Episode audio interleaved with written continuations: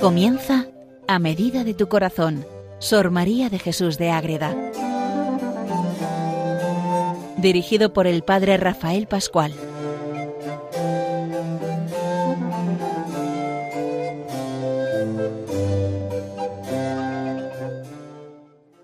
Sor María de Jesús de Ágreda, la monja mística del Moncayo, la monja concepcionista franciscana del siglo XVII. De esa vamos a hablar en este programa y tantos que llevamos ya hablando de ella en este que dedicamos para entrar en su corazón, en sus escritos, en su amor a la Virgen, a nuestro Señor, a los santos, a San José, a todo aquello que supone crecer en la vida espiritual, a medida de tu corazón. Este es el programa que Radio María ofrece a los oyentes para entrar cada vez más profundamente en el ser de esta monja que está en proceso de beatificación y que tenemos tantas cosas por decir y tanto que hemos hablado ya, ahora estamos con esa mística ciudad de Dios, esa obra suprema donde se va mostrando todo lo que la Virgen le revela de manera privada a Sor María y ella pone por escrito. Vamos a entrar en el programa de hoy en una cosa muy curiosa y es en la presentación de los padres de la Virgen, de San Joaquín y de Santa Ana, cómo aparecen en la historia y cómo al final son los padres de nuestra Madre, la Virgen Inmaculada, la Reina del Cielo. Les habla desde el convento de Logroño el padre Rafael Pascual, Carmelita Descalzo. Estamos en la primera parte de la mística ciudad de Dios y vamos a ver hoy el capítulo 12 de esta primera parte donde Sor María, como siempre lo digo, en el resumen del título del cada capítulo nos hace, o sea, en el capítulo nos lo resume en el título. Vamos a ver qué nos dice en el capítulo 12. Habiéndose propagado el linaje humano, crecieron los clamores de los justos por la venida del Mesías, y también crecieron los pecados. Y en esta noche de la antigua ley envió Dios al mundo dos luceros que anunciasen la ley de la gracia. ¿Y qué luceros son esos sino San Joaquín y Santa Ana? Dios siempre envía en el momento que Él tiene previsto porque es el mejor esa ayuda, esa persona, esa situación para todo aquello que brota en nuestro corazón. Pues muy bien, queridos oyentes de Radio María, estamos ahí, vamos a ver qué pasa con estas dos grandes figuras que a veces pues quedan ahí, pero ¿quién es San Joaquín? ¿quién es Santa Ana? ¿Qué hacen? ¿Qué no hacen? Vamos a ver lo primero cómo está el mundo, ya le he dicho el título, está el mundo muy revuelto. ¿Por qué? Porque el demonio tiene dominados a los hombres hasta que empieza a verse un poco más la luz con esa presencia de San Joaquín y de Santa Ana. ¿Qué pasa? Que la antigua serpiente, tanto que hemos hablado de ella en los capítulos anteriores, había inficcionado, había llenado con su aliento todo el orbe y al parecer gozaba de la pacífica posesión de los mortales.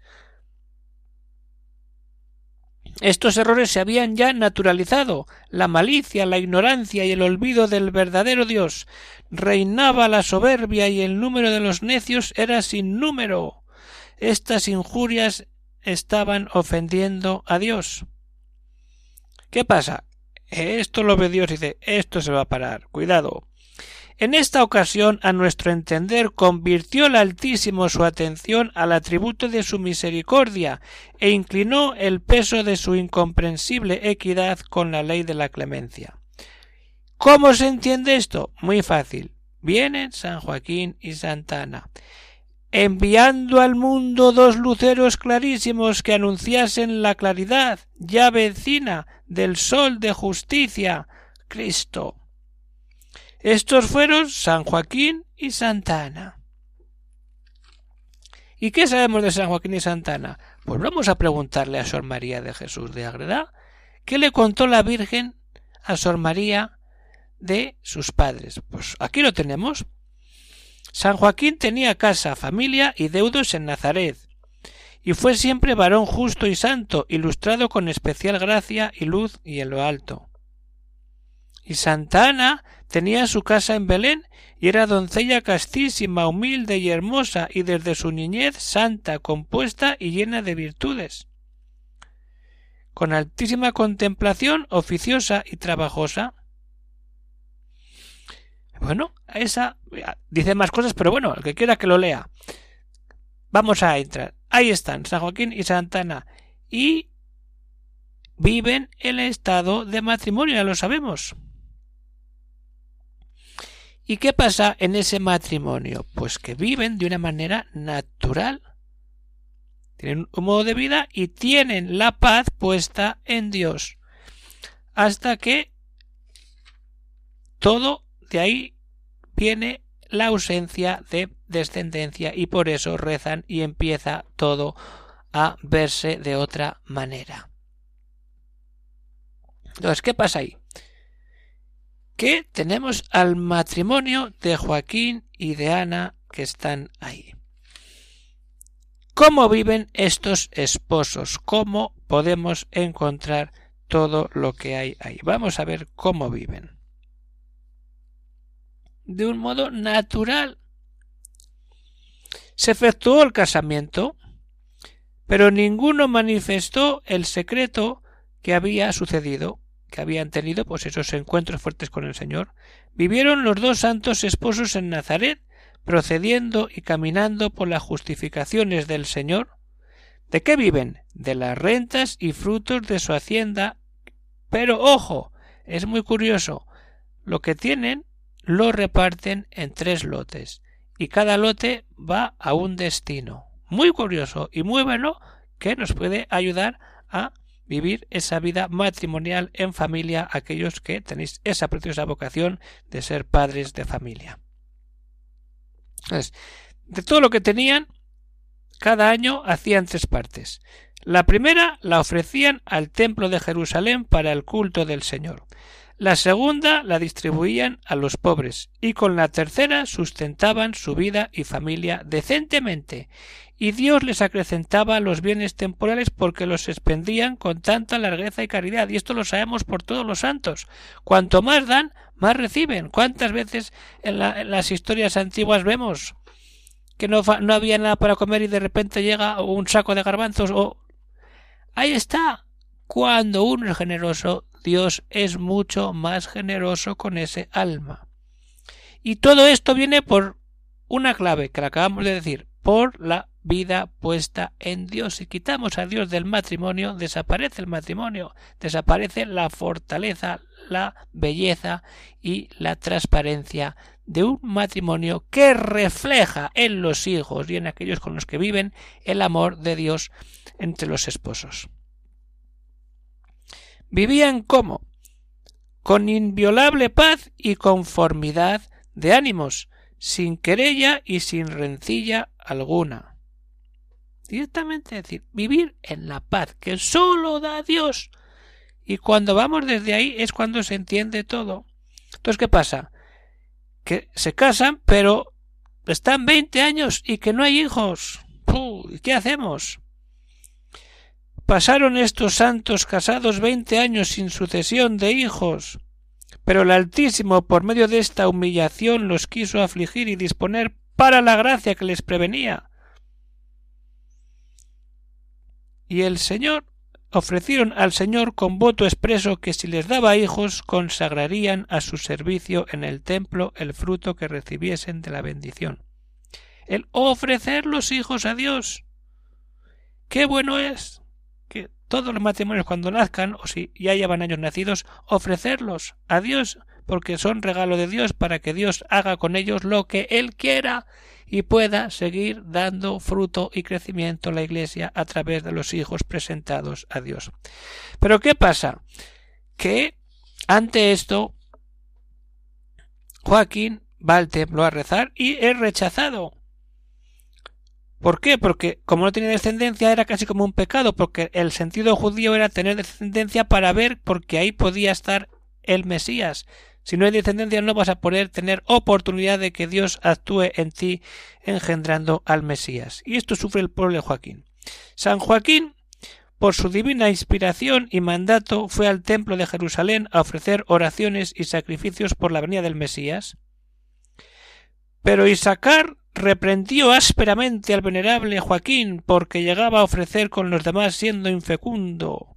Tú, Joaquín, ¿por qué llegas a ofrecer siendo hombre inútil? Fíjate.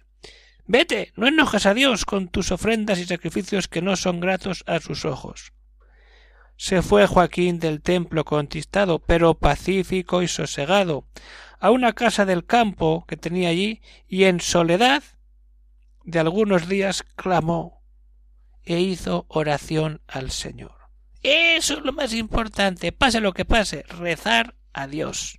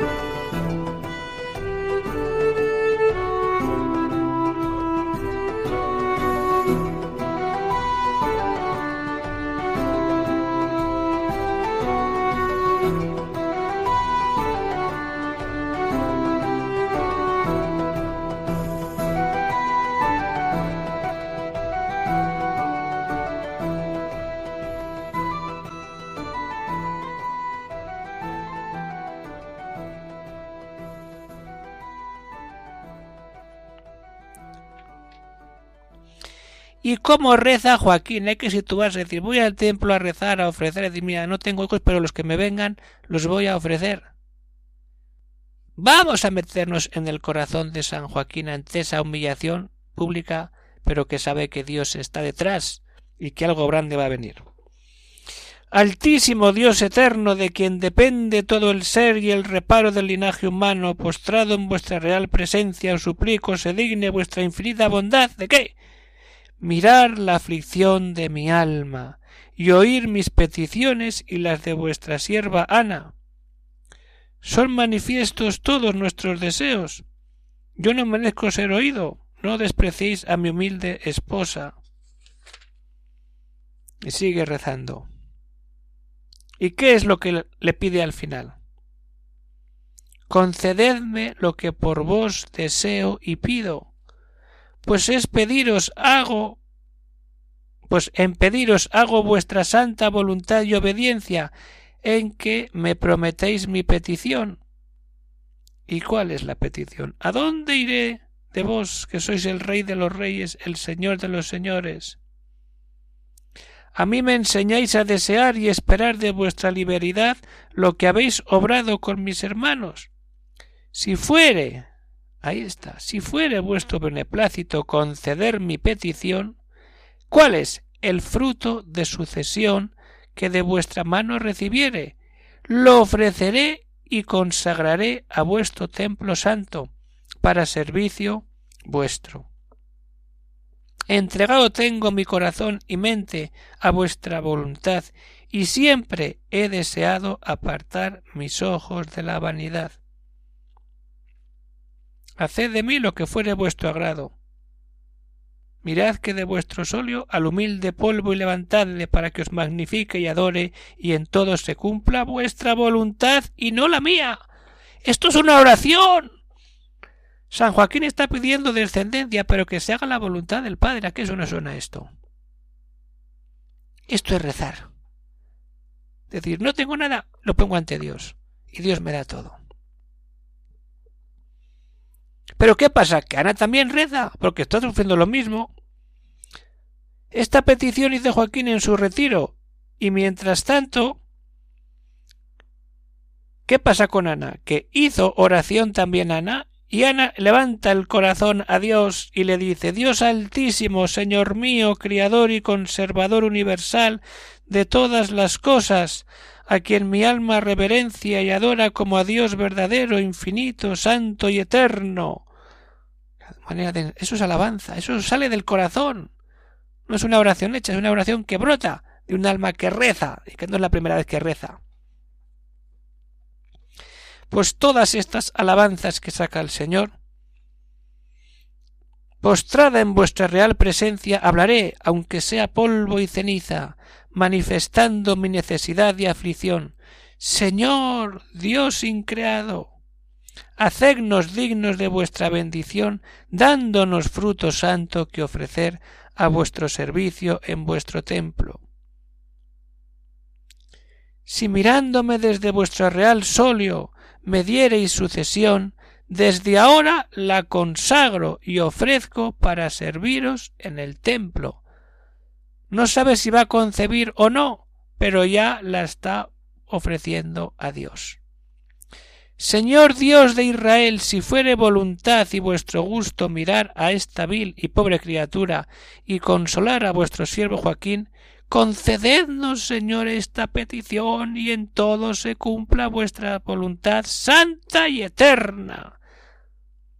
Lo mismo, y Santana más allá, la voluntad de Dios es santa y eterna, que es vivir eternamente. Aquí llegamos, queridos oyentes, ¿cómo rezamos en familia? Y ante un problema grave. Aquí tenemos dos modelos de oración. Confianza total en el Padre. Total, total, Dios va a actuar a su manera. Pero tenemos que ponernos en capacidad y en disposición para que Dios actúe. Y desde ahí vamos a ver maravillas como vieron San Joaquín y Santa Ana. Y después de todo esto, ¿qué pasa? Que Sor María termina ya este capítulo y podemos escuchar lo que dice en el último punto de este capítulo 12 de la primera parte de la mística ciudad de Dios. Estas fueron las peticiones que hicieron los santos Joaquín y Ana y de la inteligencia que he tenido de ellas, de todo lo que ella va viviendo, Sor María, y de la santidad incomparable de estos dichosos padres, no puedo, por mi gran cortedad e insuficiencia, decir todo lo que conozco y siento. Ni todo se puede referir, ni es necesario, pues es bastante para mí intento lo dicho. Y para hacer altos conceptos de estos santos se han de medir y ajustar con el Altísimo y ministerio para que fueron escogidos de Dios, que era qué vocación tenían ser abuelos inmediatos de Cristo Señor nuestro y padres de su Madre Santísima. Es decir, con esto que nos da aquí Sor María es muy importante, nos está diciendo que ella tiene muchas más relaciones con la Virgen la revelación, pero pone por escrito una parte, porque no se puede decir todo lo que ya ha conocido, ni hace falta, pero ya vale con lo que ya he dicho, para mostrar la alta sabiduría que acontece en esos momentos donde Sor María recibe toda esa luz de la Virgen para poner por escrito la vida de la Virgen María, de ella misma, y en este caso de sus padres, que son San Joaquín y Santa Ana, y que con este capítulo hemos podido conocer un poco más y entrar en ese misterio precioso de cómo se va preparando el nacimiento de la Virgen, pero es que estamos viendo cómo se prepara la concepción. En el siguiente capítulo veremos un poco más. Ahora estamos como dentro de todo ese mundo de pecado, Dios manda esos dos luceros, que son San Joaquín y Santa Ana, que se casan, están veinte años sin tener hijos, y luego viene, ¿quién viene? La Virgen María, y eso viene desde la oración, y seguiremos viendo lo que sucede cuando esa Virgen Inmaculada nazca, y todo ese proceso también de gestación que la Virgen revela a Sor María y que es un proceso muy bonito que iremos viendo poco a poco. Así que hasta aquí llega el programa de hoy, queridos oyentes de Radio María, seguimos con Sor María de Jesús de Ágreda, con toda la corte celestial, con el Señor al que tantas veces adoraba allí, en ese convento de Ágreda, y con la Virgen Inmaculada que siempre estaba en su corazón. Ella es la Orden de la Inmaculada Concepción, y desde ahí damos el paso a decir, si hay alguna pregunta, alguna cuestión, duda, comentario, se puede decir y escribir algo a donde al siguiente correo electrónico agreda. Pues hay que despedirse porque el programa se acaba, pero seguiremos viendo qué pasa después de este encuentro oracional de San Joaquín y Santa Ana. Se despide de todos el padre Rafael Pascual, Carmelita Descalzo, desde el convento de Logroño. Un saludo para todos los oyentes de Radio María y a seguir unidos en Radio María poniendo la mirada en quién, en la Virgen María, en la Reina del Cielo, en la Madre Inmaculada que tanto nos regala Sor María de su vida y de todo aquello que tiene relación con ella. Hasta otra vez, un saludo y que Dios os bendiga.